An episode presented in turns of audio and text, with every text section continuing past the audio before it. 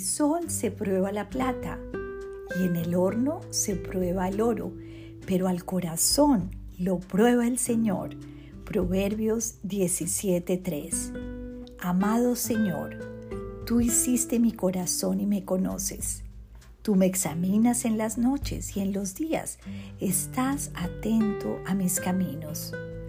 Tú me sometes a tus pruebas una y otra vez para fortalecerme y conoces perfectamente las intenciones más profundas de mi corazón. Te amo, Señor.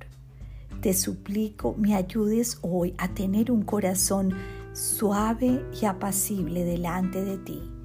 Te ruego me des un corazón dulce para que mis palabras sean de bendición para quienes las escuchan.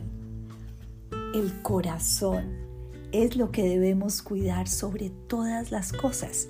Hay otro versículo en Proverbios que dice, sobre todas las cosas, cuida tu corazón porque de él mana la vida. Y el único que realmente conoce la intención más profunda de mi corazón es el Señor. Dios hizo ese corazón y Él desea que lo cuidemos, que lo llenemos cada día más de su presencia.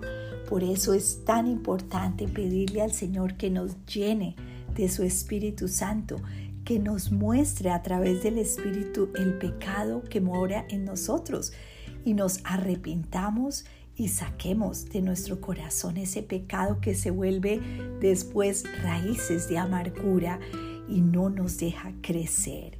El corazón es probado por Dios. Él conoce nuestro corazón. Dios te bendiga.